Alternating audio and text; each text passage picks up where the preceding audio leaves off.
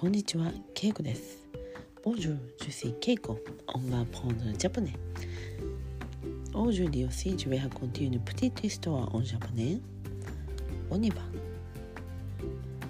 今日は12月30日です。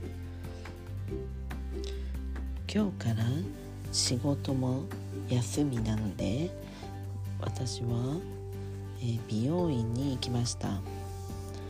美容院は髪を切るところです、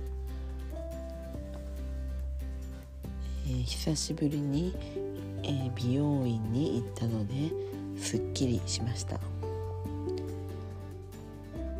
たまに美容院と病院は書くと似ていますが美容院は全部大きいひらがなです漢字も全然違います。病院は美用が小さい用でういん。病院になります。それは、えーホスピタルですね。えーとなので、まあ、ロピタルと、えーシェルクワッフと、まあ、全然違います。なので美容院と病院を間違えないようにしてください。私が行ったのは髪を切る美容院です。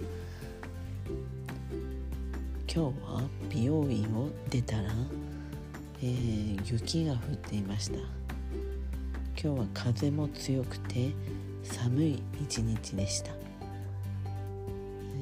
ー、と明日とあと元旦1月1日もう雪が降るかもしれません。